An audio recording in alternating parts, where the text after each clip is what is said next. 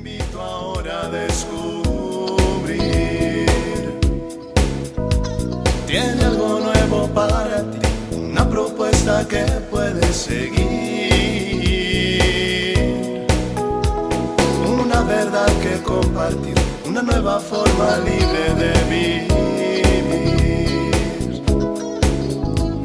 Un sencillo estilo de servir, el camino hacia la santidad.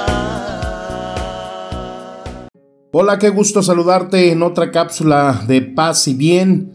Invocamos al Espíritu Santo que nos acompañe en estos minutos de reflexión, de paz, de encuentro con Jesús. Te comparto este texto de Mateo capítulo 7 versículo 21 22. No todo el que me dice Señor, Señor entrará en el reino de los cielos, sino el que hace la voluntad de mi Padre celestial. Muchos dirán en aquel día, Señor, Señor, no profetizamos en tu nombre y en tu nombre lanzamos demonios y en tu nombre hicimos cantidad de prodigios. Entonces les declararé, jamás los conocí, aléjense de mí, obradores del mal. Ay, qué fuertes son estas palabras, ¿no?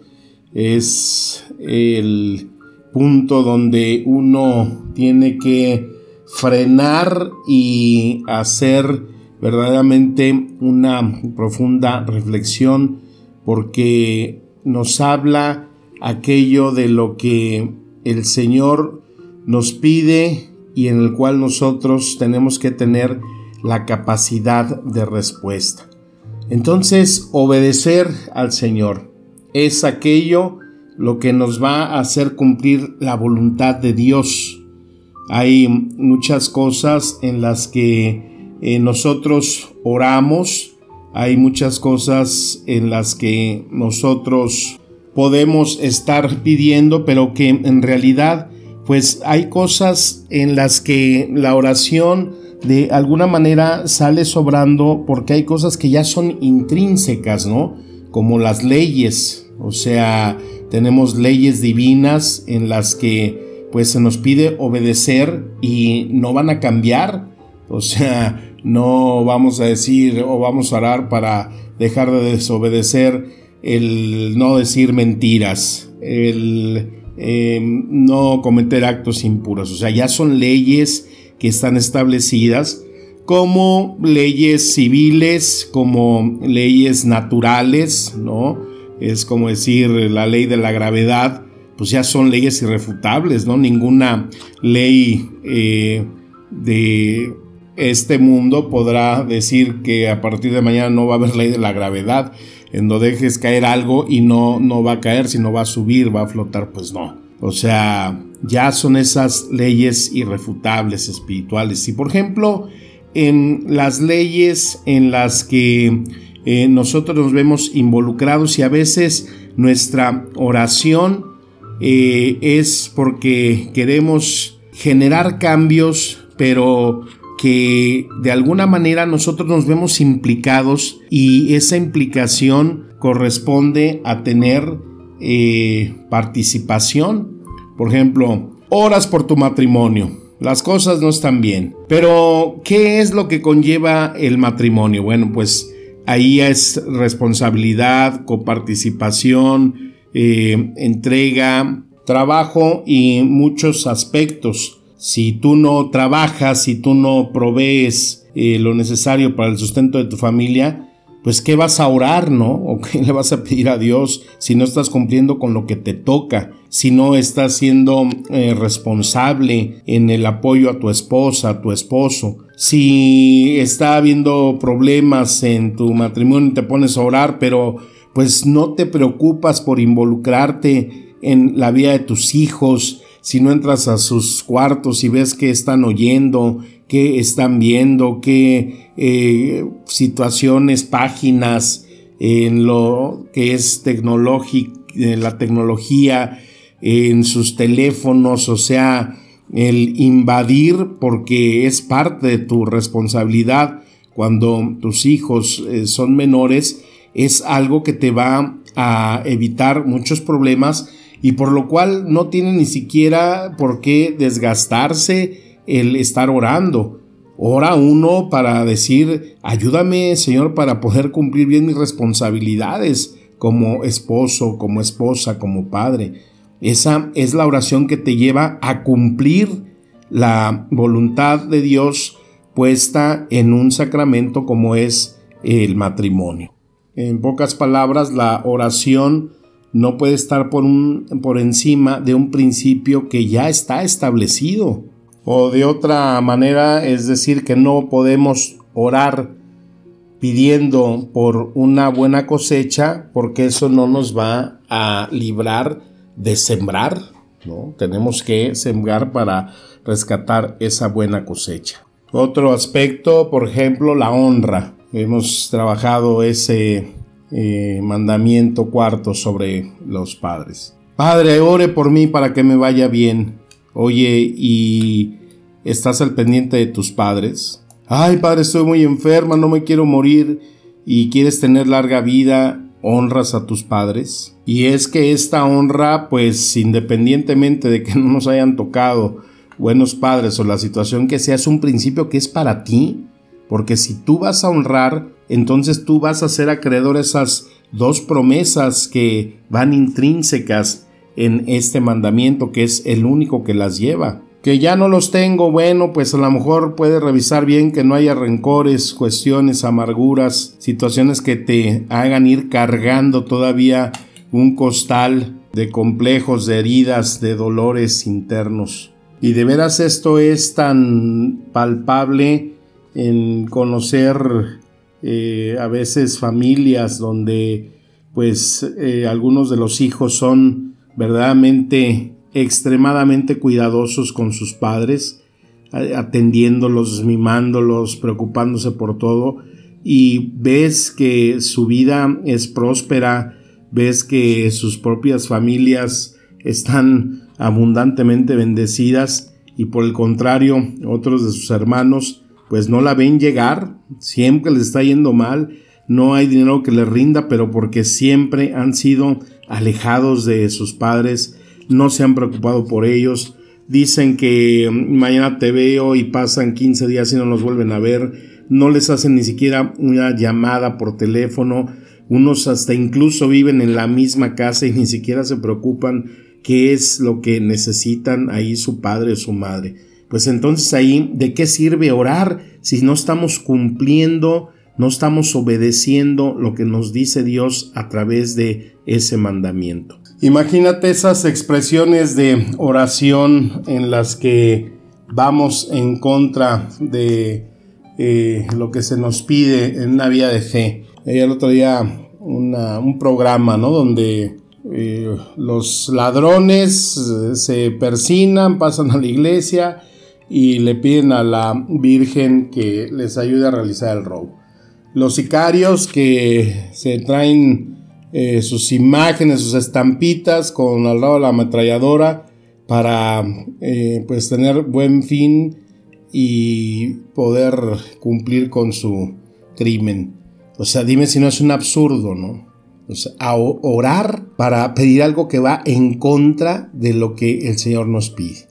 No todo el que me diga Señor, Señor se va a salvar, sino el que cumple mi voluntad. Son los absurdos a veces en una vida de fe que pues se manifiesta truncada, ambigua y puede sonar duro, pero pues una fe absurda, ¿no? Otro aspecto muy común en nuestra vida y situaciones diarias pues es el carácter. El Señor nos dice cómo debemos de actuar la caridad, el servicio, el amor entre unos y otros, la comprensión, la tolerancia, las famosas obras de caridad, ¿no? Tener compasión con aquellos que no tienen las mismas capacidades que tenemos y que eso nos saca a veces la piedra, ¿no? Como se dice, y a veces estamos a punto de explotar y cuando dejamos que nos eh, gane la carne, pues estamos a veces en situaciones y en relaciones pues no muy cordiales, sino muy fraternas. Cuando dices, es que no me pude contener, es que no pude callar, y es que le tenía que decir sus cosas porque si no iba a explotar. Y allí decimos, Señor, oramos, ¿no? Para que el Señor pueda eh, cambiarnos. O la persona que dice que siempre se comienza que está de mal humor, que siempre en su casa está con cara de limón agrio. Y dices, bueno, ahí la oración, ¿qué? Pues hay cosas en las que uno se tiene que esforzar, uno tiene que trabajar, la ley está dada, ¿no? El mandato está dado. Sirve, ama a tu prójimo, sé tolerante, haz caridad, haz eh, buena obra con tu hermano. Y las situaciones de carácter son las que uno tiene que dominar, las que uno tiene que esforzarse, en donde uno tiene que morderse la lengua. Entonces, ahí orar para esas cosas son eh, situaciones que nos corresponden a nosotros. Ya son leyes establecidas por Dios. Otro aspecto que pues nos preocupa y nos incumbe a todos las finanzas, ¿no? Cuando le pedimos a Dios eh, bienestar material, eh, abundancia de dinero, y, pero no compartimos aún lo poco que tenemos, no sembramos y nos vivimos con la falsedad de decir, no, pero ahora que tenga dinero, ahora que tenga ese gran negocio, ahora que me saque tal premio, entonces sí voy a hacer cosas buenas, sí voy a ayudar a la iglesia, sí voy a ayudar al orfanato, sí voy a ayudar a tal hospital, eh, cuando me dé Señor, ¿no? O sea, adelantándonos. Una vez conocí a un señor que pues era de descendencia judía, pero él era ateo, imagínate qué curioso, un judío ateo. Y él siempre eh, se la pasaba, eh, tenía unas panaderías y siempre se las pasaba dando pan a instituciones necesitadas, asilos, orfanatos. Y, pues platicando con él, yo le decía, oiga, pues qué bonita obra hace. Dice, pues mira, no es tanto por lo que hago, sino porque yo tengo comprobado que entre más doy, más eh, se me regresa. Es una ley que no falla, es algo que eh, es irrevertible. Y yo me quedaba pensando, digo, ¿cómo una persona que no cree en Dios, una persona que se confiesa atea, tiene bien claro ese principio de, de fe, El principio universal, siembra y cosecharás. Y a veces nosotros somos tan extremadamente precavidos en nuestros bolsillos que difícilmente eh, compartimos poquito de lo que tenemos. Y eso pues tiene como consecuencia que si no sembramos, pues tampoco vamos a cosechar. Estamos ahí eh, desafiando esa, ese mandato del Señor, estamos desobedeciendo a ese principio eh, de prosperidad. Siembra para que coseches. Por eso el Señor dice, todo lo que tú hagas, yo te lo voy a devolver siempre al ciento por uno. Quien dejó su casa, su padre, su madre, eh, sus negocios por cuestión mía, por seguirme a mí, yo le voy a devolver en esta vida al ciento por uno y la vida eterna, ¿no? El plus, imagínate, la cosecha más grande que se pueda recoger. Me fascina este versículo de Juan 14, 23 que dice, le contestó Jesús, el que me ama obedecerá mi palabra, y mi Padre lo amará, y haremos nuestra vivienda en él. O sea que el Señor ama cuando nosotros tenemos ese corazón configurado con el de Él, un corazón generoso, un corazón que desprende abundancia en todos aspectos materiales, espirituales, y que siempre, siempre encuentran un eco en nuestras acciones de la vida diaria. Mira este texto en segunda de Corintios capítulo 9 versículo 6. Pues digo, el que siembra con mezquinidad, con mezquinidad cosechará, y el que siembra en bendiciones, bendiciones recogerá. Haga cada cual según tiene determinado en su corazón, no de mala gana ni por fuerza, porque dador alegre es siempre el que ama a Dios. Y poderoso es Dios para hacer abundar sobre ustedes toda gracia, a fin de que teniendo siempre todo lo suficiente en todo, les quede abundantemente para toda obra buena. Híjole, con esto pues se suple toda teología de la prosperidad, los cinco principios para tener siempre en abundancia. Aquí está, en este, en este hermosísimo versículo de Segunda de Corintios. Es ese principio en el cual nosotros también, en cuestiones, por ejemplo, de la salud, es un principio en el cual nosotros recibimos la gracia por fe. Es un principio en el cual nos dice, por sus llagas fuimos curados. O sea, Él nos da la sanidad, pero de nosotros corresponde el cuidado de la salud, si sabemos que tenemos tal o cual afección, padecimiento y no estamos en esa consonancia de cuidarnos, de que ya no puedes comer cosas grasosas, que le tienes que bajar al azúcar,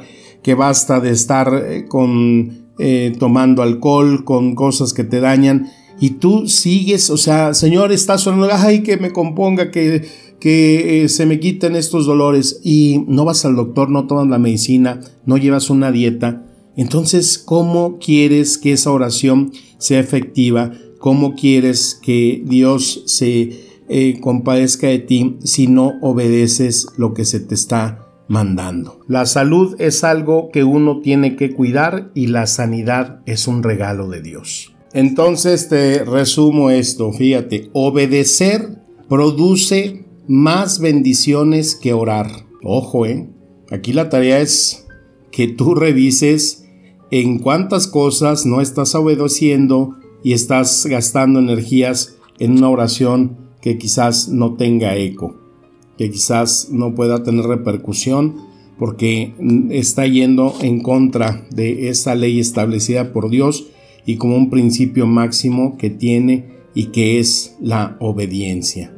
Y qué lamentable sería que al final de tus días pues no tengas esa cosecha que durante tu juventud, durante tu fuerza, pudiste haberlo hecho.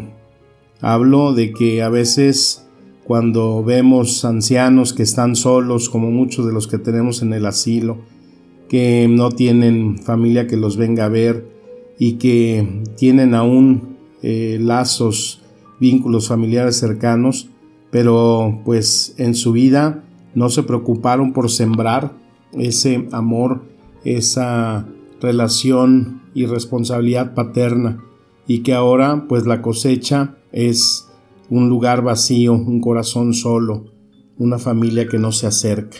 No siempre eh, una persona que termina sola es simplemente por ingratitud de los hijos, es porque no se supo sembrar lo que verdaderamente importa en la vida y sobre todo obedecer a Dios en lo que nos manda, como son esos principios, esos caminos de vida.